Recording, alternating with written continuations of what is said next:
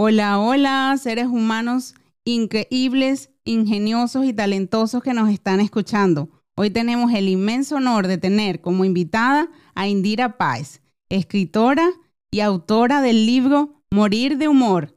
Mi nombre es Alenisa Almeida y los invito a escuchar Descubriendo nuestros talentos.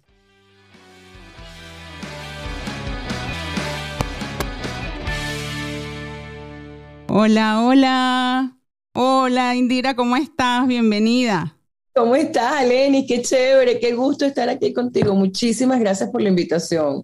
Gracias a ti por formar parte de esta segunda temporada y por brindarnos la oportunidad de compartir un rato contigo, una conversa amena donde transitemos y naveguemos un poco a través de las experiencias y, de, y del recorrido que como seres humanos nos lleva a escudriñar y a encontrarnos con nuestros talentos en ese día a día y también en los procesos en los que transitamos durante la vida.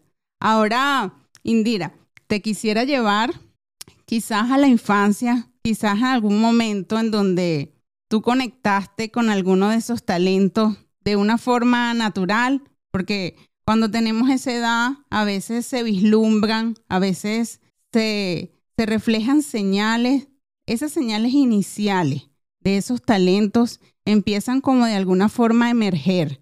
A veces ocurre en esa etapa y otras veces ocurre eh, en otras edades, pero empiezan a darse esos primeros destellos donde dices, mm, a mí como que, como que esto me gusta, hay algo de esto que conecta conmigo y se van mostrando esos primeros destellos. ¿Cuándo crees tú que se dieron los primeros destellos de, de esos talentos que hoy en día desarrollas? Bueno, la verdad es que desde chiquita, desde chiquita, desde que tengo memoria, yo quería ser escritora. Mm, cuando no sabía escribir, ya yo quería ser escritora. Cuando yo, cuando yo no sabía escribir, yo dibujaba historias, historietas como cómics y los, y los encuadernaba y todo así con, con grapas y con, y con cartulina. Y como tuve una mamá muy alcahueta, desde chiquita mi mamá me alcahueteaba todo lo que yo quería y todo lo que yo soñaba. Eh, siempre me lo creí, nunca me pareció que era algo imposible, ¿sabes? Porque una vez se dice, ay, no, yo quiero ser mm, bailarina, pero bueno, en mi familia me obligaron a ser doctora. No, a mí no, yo siempre creí desde chiquita que yo iba a ser escritora, nadie me lo discutió. Ni siquiera me pregunté si tenía talento para eso. Yo nunca me he preguntado si soy buena o mala. A lo mejor soy la peor escritora del mundo, pero como siempre me lo creí, entonces bueno, yo voy para adelante descaradamente no, maravillosa. Eres maravillosa, al menos desde mi percepción, te admiro muchísimo y, y de verdad que tienes una forma muy, muy particular de transmitir tus mensajes y tu, todo eso que nos compartes a través de las letras eh, con una forma muy, muy tuya. Haces tuya cada letra, cada frase, eh, cada expresión. Entonces eso es maravilloso.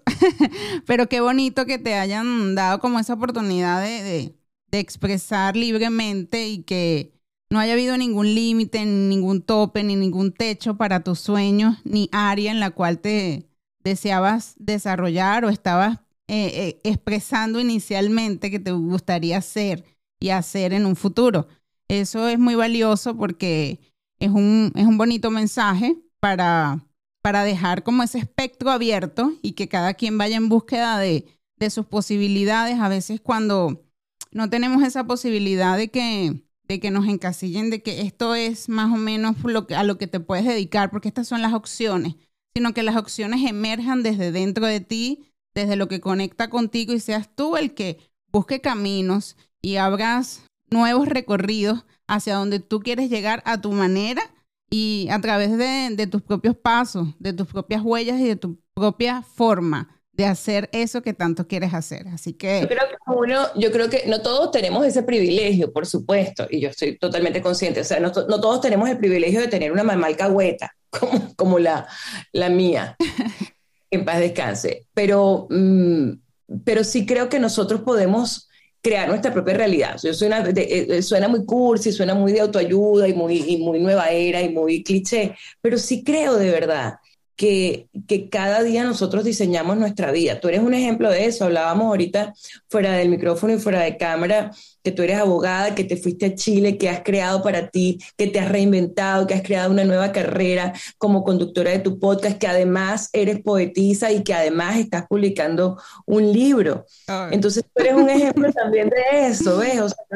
y, y además también creo que la inmigración tiene que ver con esto. Creo que la inmigración tiene que ver con el tema de la reinvención eh, del venezolano y de la reinvención del inmigrante, pues todo el que es inmigrante generalmente a uno le toca, a mí no me tocó tal vez reinventarme como escritora, porque bueno, tuve la bendición y el privilegio de continuar mi carrera. Mi carrera me permitió venirme a Estados Unidos, de hecho, yo me, yo me vine con, con un contrato como escritora y, y fui muy bendecida, pero me permitió reinventarme como mamá, por ejemplo porque yo tuve muchísima ayuda en Venezuela, tanto de mi mamá como de mis hermanas, como de mis tías, como de la nana, todo el mundo. Era una crianza colectiva con mi hija mayor, Oriana, que me la traje a los 13 años de ella, no los míos, ella tenía 13, pero vinimos hace ya 15 años, pero Nicolás tenía uno, un añito, y aquí yo estaba sola con ese par de muchachos, ¿sabes? Entonces a mí me tocó, de verdad, verdad, decir, bueno, ¿por dónde le entro a la salchicha? Y eso era todos los días, mamá, mira que no se quiere bañar, mira mamá que no quiere comer, mira mamá. Y mi hija era súper consentida de mi mamá, entonces no le gustaba como yo cocinaba, no le gustaba la comida que yo le ponía, no le gustaba como yo le apretaba las, las colitas, que no, que mi tata me las pone diferente. O sea, fue toda una, eso, un, un, una, desintegración de todos los modelos que yo traía y creo que es lo que nos pasa a los inmigrantes. Uno tiene que desintegrarse, olvidarse, y de verdad el ego te juega en contra. Uno tiene que olvidar todo lo que uno es para de verdad, verdad aprovechar el momento como un momento de crecimiento, de crecimiento espiritual, de crecimiento personal, de crecimiento profesional. Cuando tú también al principio me decías tan bella, yo no, nunca pensé que te iba a conocer. Creo que también eso es otra cosa que nos da la inmigración cuando uno está en el país de uno, como dice George Harry, eh, maravilloso. cuando uno está en el país de uno, uno tiene esta, es como cuando estás en tu casa en la que naciste. Tú sabes que el cuarto de arriba es el de tu papá y tu mamá, y tú sabes que el cuarto que tiene la cama más grande es el de tu hermana mayor, y sabes que el cuarto que da para allá es el de los varones y el cuarto tuyo es este. Pero cuando tú a esa casa, todo eso se reorganiza. Entonces no es que hay un lugar sagrado para una persona particular, es que aquí todos somos iguales, es que aquí todos somos inmigrantes. En ese proceso de también de, de, fisión nuclear, que es la inmigración, que de alguna manera es como que una bomba atómica que acaba con todo lo que uno viene eh, eh, trayendo y, programándose en la cabeza, pues también se, se desprograman los mitos y se desprograman esas vacas sagradas, esa cosa que uno dice, ay Dios mío, y me ha pasado también. Oye, yo conocí, por ejemplo, y tuve la oportunidad de hacerme muy amiga de Mariela Romero, igualito, yo veía a Mariela Romero cuando yo estaba en Venezuela como, wow, la maestra, la sigo viendo como maestra, pero ya no es inaccesible, ya no es una persona que está en el cuarto principal de la casa, ya es que todos estamos en este mismo barco y al que no le cae la locha y sigue con el divismo y sigue aferrado al ego, generalmente no le va bien en estos procesos migratorios. Es así, y también es, una, una, lección de desapego, ¿no? Desapego de lo que éramos, y no es que dejamos de serlo, sino que eh, a veces tenemos que desprendernos tomar lo bueno de esa etapa o de ese aprendizaje, de esa carrera y ver cómo lo podemos incluso transformar en la nueva área en la que nos vamos a desarrollar, porque igual te forma, te da bases, nuestras bases universitarias nos dan unas habilidades y unas destrezas que nos, que nos sirven en el devenir de otras experiencias. Pero soltarnos la mochila del, de la titulitis, la mochila del que yo soy esto y esto, más esto, más esto, y decir de repente, voy a empezar de cero, porque o empiezo de cero y me encuentro de nuevo, o sigo perdida, porque no vas a poder de alguna manera eh, cambiar las circunstancias. Lo que sí puedes es elegir una actitud frente a esas circunstancias nuevas que se te están presentando.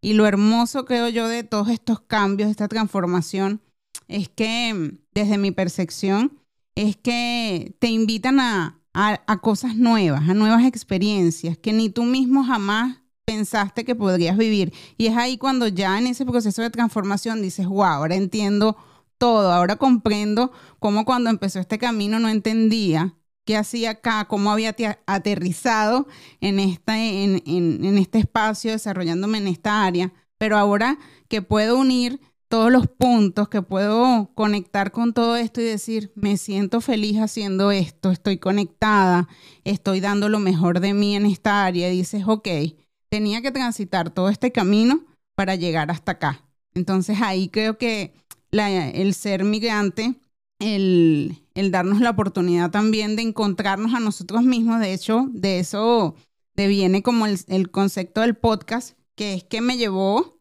de alguna manera y a los seres humanos que han pasado por acá también, mm, maravillosos invitados que nos han compartido sus experiencias, los llevó a encontrarse nuevamente. O sea, a decir, si no soy esto y tampoco esto, no es que no lo soy, es que en este momento no puedo ejercerlo, en este momento no puedo dedicarme a eso, porque hay una serie de procesos para yo poder volver a ejercer esa carrera.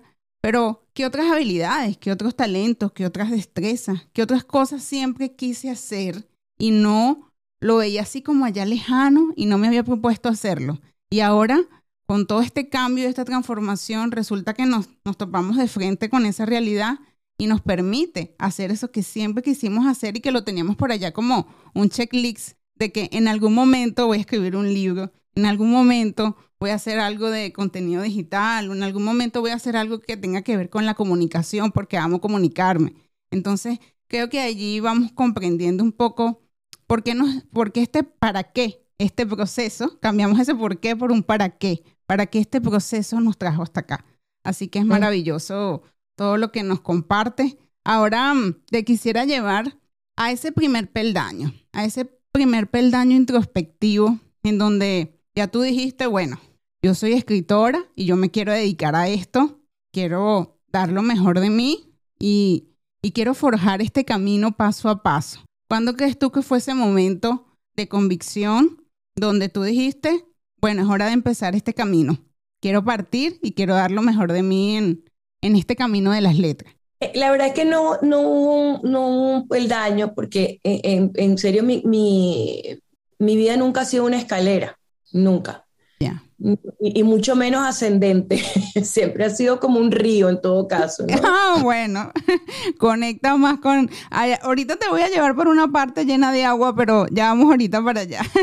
no, cuando me refiero al peldaño, me refiero ni siquiera es a subirlo, es a bajarlo porque como es de forma introspectiva, es como a entrar en ti y decir, bueno, ahora sí, desde la convicción, bajo este primer peldaño introspectivo para dar ese primer paso, pero desde adentro, sabiendo que este talento conecta conmigo. Lo que pasa es que suelo explicarle siempre un poquito a qué se refiere el, el peldaño introspectivo y es más hacia adentro, es como desde adentro hacia afuera.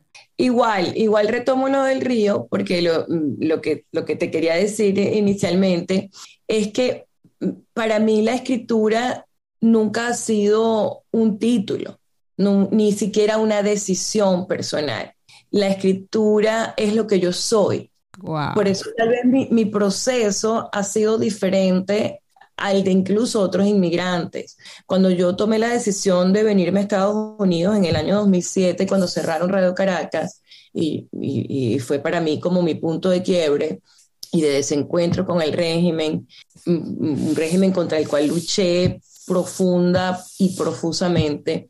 Eh, mi psicóloga en ese momento me decía, pero ¿cómo te vas a ir? Estás en el mejor momento de tu carrera. Y yo le dije, pero es que yo lo único que necesito para ser feliz es estar con mis hijos y tener un lápiz y un papel.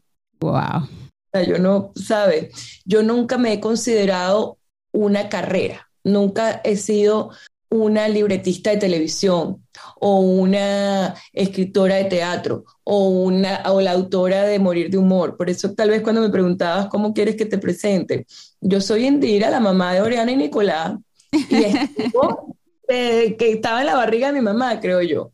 Entonces, yo nunca tomé una decisión de ser escritora.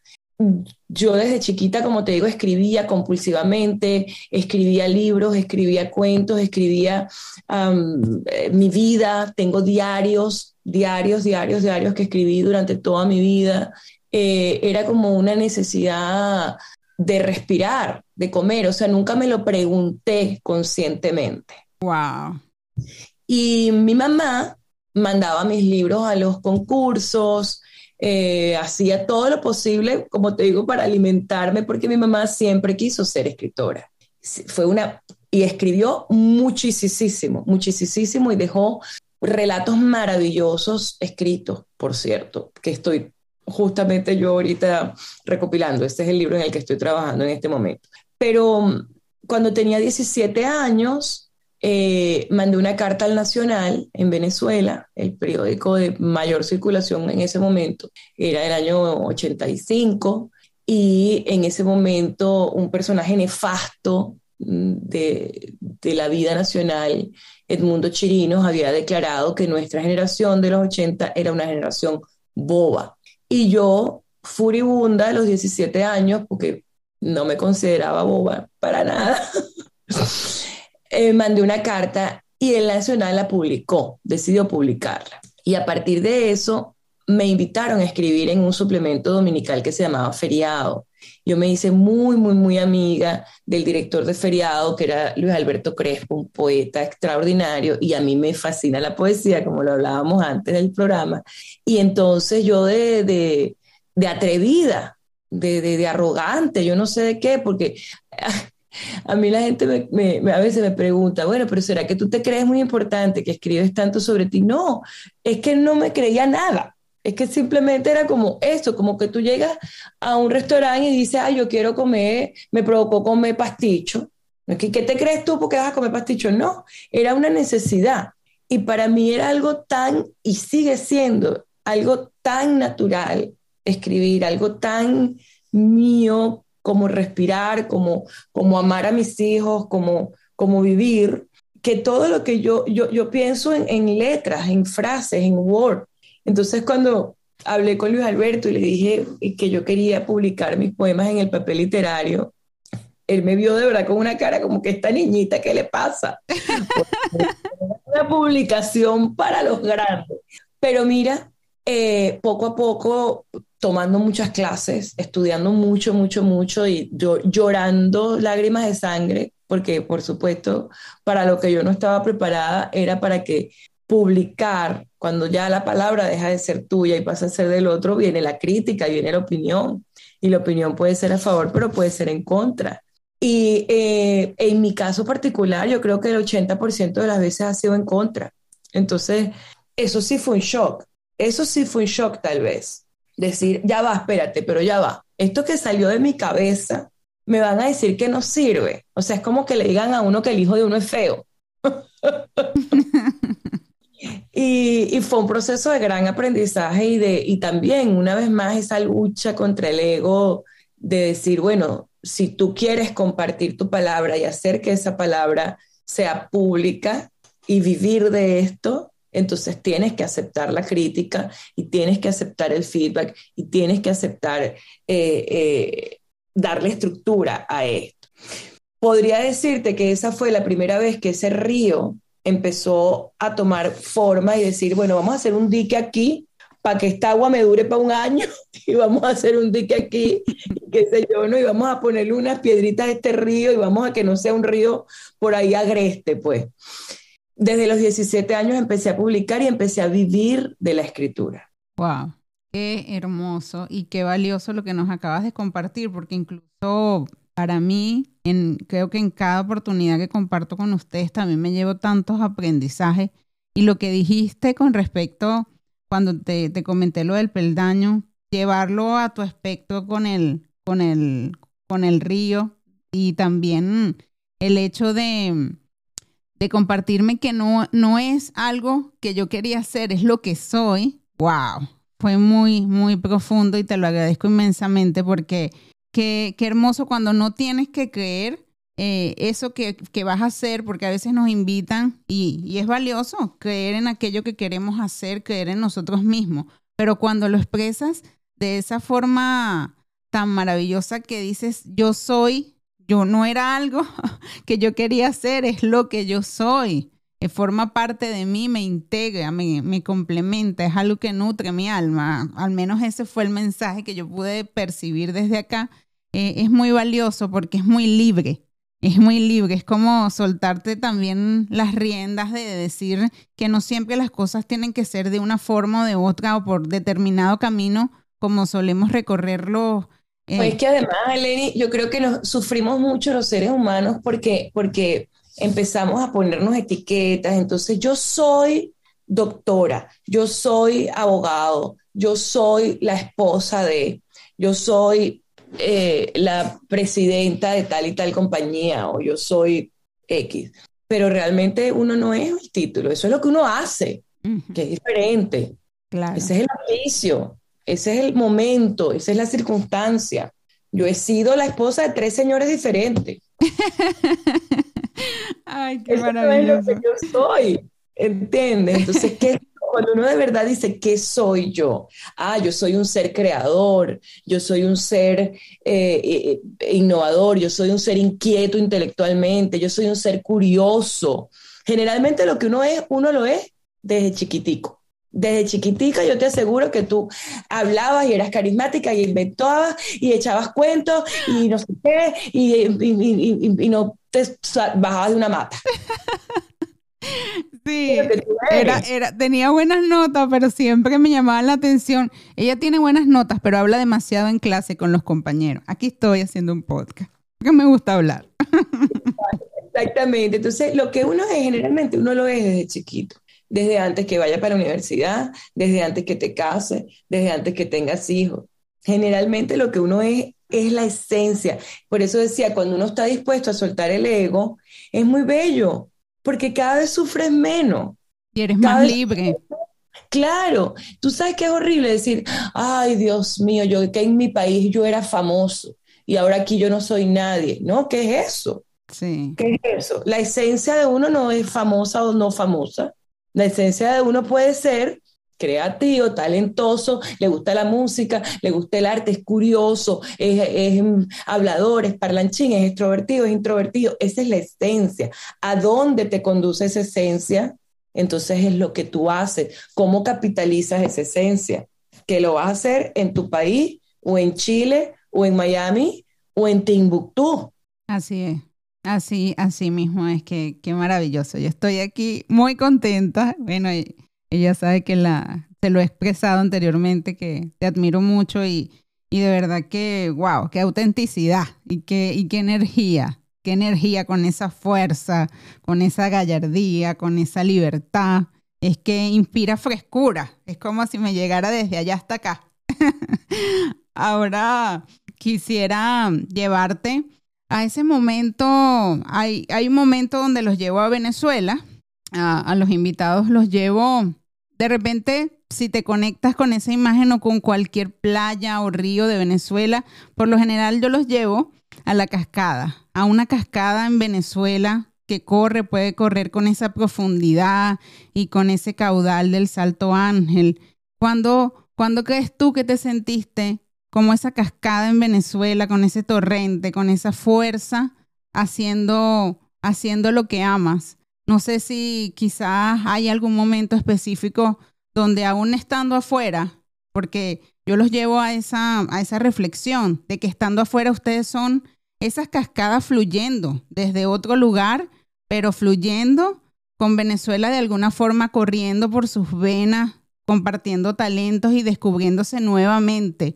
Entonces cuando nos volvemos a ese encuentro de alguna manera como ser humano, fluye de nuevo la cascada, esa libertad, eh, eso, eso que hay de nosotros allí, eso que, que fluye. ¿Cuándo crees que te sentiste como esa cascada en Venezuela, como la cascada de los talentos venezolanos?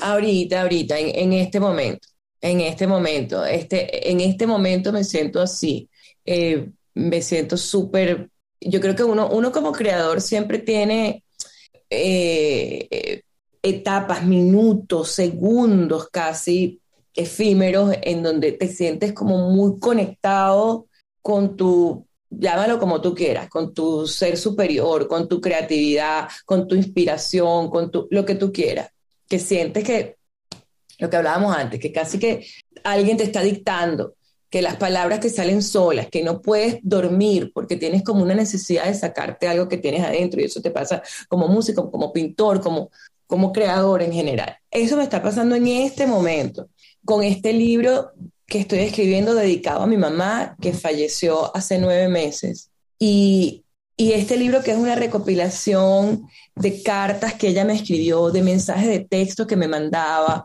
Y una cosa preciosa es que mi mamá empezó a escribir cuando yo me vine para acá, para, para Miami. Y ella me dijo, yo quiero empezar a escribir para sentirme más cerca de ti. Y entonces todo lo que iba escribiendo me lo mandaba para que yo se lo revisara.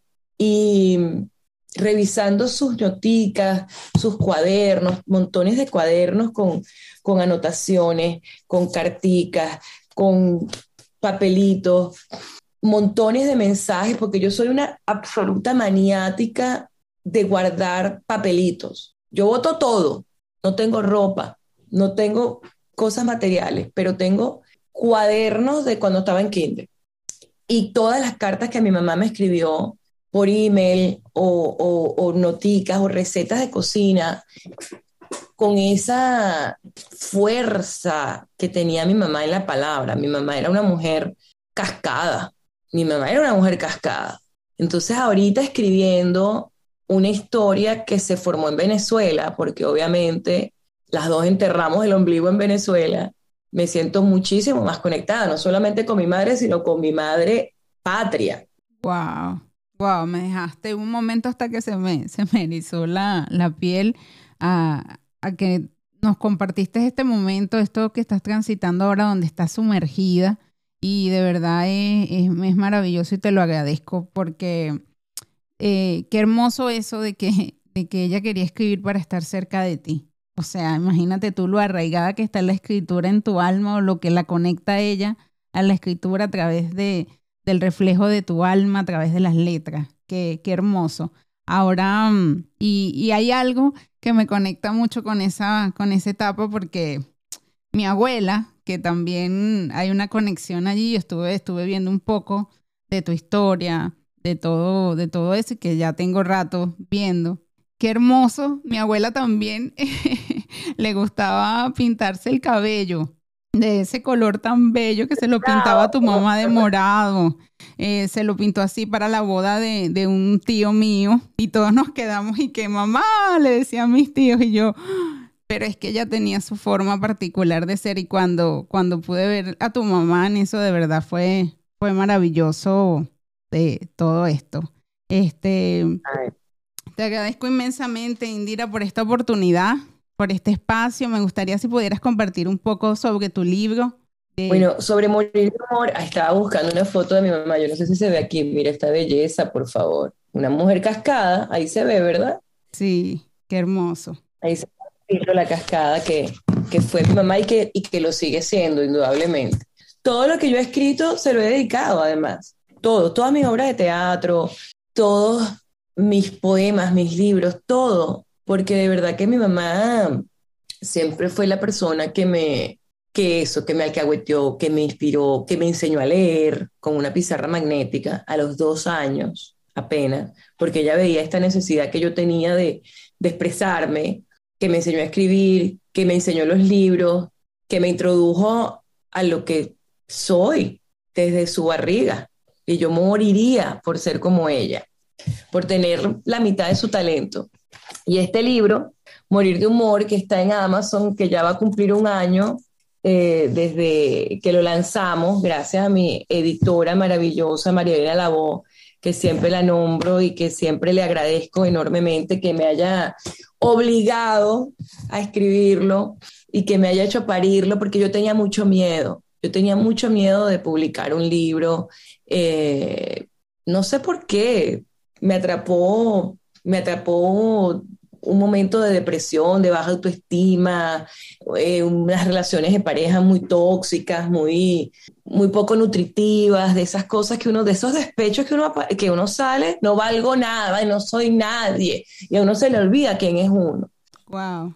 Y, salí muy deprimida de mi tercer divorcio y encima después tuve una experiencia terrible profesionalmente, eh, con un trabajo que me dejó muy agotada, también con, con, con jefes que de repente no, sabes, uno se siente como chiquitico, como una señora mínima, me sentía yo como una enana intelectual que no valía para nada y se me olvidó mi valor, se me olvidó mi río, se me desvió el río y ahí caí entonces en el foso. Y con mucha, mucha terapia y meditación y yoga y mucha práctica espiritual y con el humor que heredé de mi mamá, salí de esa depresión en plena pandemia además, que como hablábamos antes fue entonces el, el foso más terrible. Tuve también la suerte, mi mamá murió de COVID y yo tuve, sí, y yo tuve la, suerte de llegar en la rayita porque mi mamá logró ver el libro publicado. Y eso para mí fue, bueno, imagínate, el, privilegio más grande, el regalo más grande que, que la vida me dio fue que mi mamá pudiera ver un libro mío publicado en los Estados Unidos, porque yo había publicado en Venezuela, pero, pero también es eso, es publicar en un país que no es el tuyo. Eh, entender las leyes editoriales, entender los distintos canales de distribución, o sea, fue todo un, reto importante. Mira, aquí está mi mamá. ¡Wow! ¡Qué bella! ¿Te ve? Sí, aquí está. ¡Wow! ¡Qué hermoso! Gracias por eso. La primera, la primera prueba de galera de, de morir de humor. Y se lo voy a agradecer eternamente a María Elena Lavo, de verdad y este libro lo estoy escribiendo con ella también porque no la suelto, no la suelto. Digo, este es un ángel que me puso el universo en el camino, pero sí, el ángel de la guarda dulce compañía. Maravilloso. Ahí vamos a estar colocando en la descripción del episodio dónde pueden encontrarte a ti, dónde pueden encontrar tus libros, tus redes sociales, todo va a estar ahí en la descripción del episodio. Ahora ya para despedirnos, porque por mí me quedaría horas aquí contigo, pero comprendo que, tu tiempo también es, eh, tienes, tienes todas tus actividades. Este, ¿Qué te parece si nos despedimos con una poesía, con un obsequio poético que más que ser es, simplemente el reflejo de lo que tú nos compartes día a día en, en tu contenido, en lo que compartes en redes? Y de alguna manera tomé algunos extractos y traté de unirnos para escribirte estas breves líneas y así despedir este episodio. Un abrazo inmenso que llegue hasta donde estás y en total gratitud por haber compartido contigo. Aquí vamos. vas andando, vas amando los domingos, las letras, los libros, la poesía y la palabra escrita. Tienes amores eternos que entre amapuches y momentos te acompañan caminando por la vida, con tu luz y tu alegría, con la fuerza de un alma que entre lluvia de sonrisas se cae y se levanta, porque a ella las circunstancias no la limitan. A veces recalculando, otras veces puedes sentirte rara o extraña en el por ti llamado recreo de la vida. Nos dices de alguna manera, la contentura se puede, mientras nos compartes en tu libro Morir de Humor esas confesiones que tienes con tu querida mí misma. Gracias. Me emocioné un poquito. Gracias, gracias, de verdad. gracias, mi amor. Pero no puedo hablar más. no, gracias. De esta forma despedimos este episodio. Te agradezco inmensamente tu luz, tu energía, tu fuerza, tu encanto maravilloso y esa forma tan auténtica de ser tú. Gracias por compartirlo en ese espacio. Nos encontramos en una próxima oportunidad. Recuerden que nos pueden seguir en nuestras redes sociales a través de arroba podcast DNT y a través de las plataformas de podcast como Descubriendo Nuestros Talentos Podcast. También a través de Alenis bajo piso Almeida. En la descripción va a estar toda la información de nuestra invitada. Le agradecemos su valiosa presencia en este espacio. Así que un abrazo desde el alma para ti Indira, por compartir con nosotros y para todos los seres humanos que nos están escuchando. Chao, chao. Hasta el próximo miércoles. Gracias. Gracias a ti.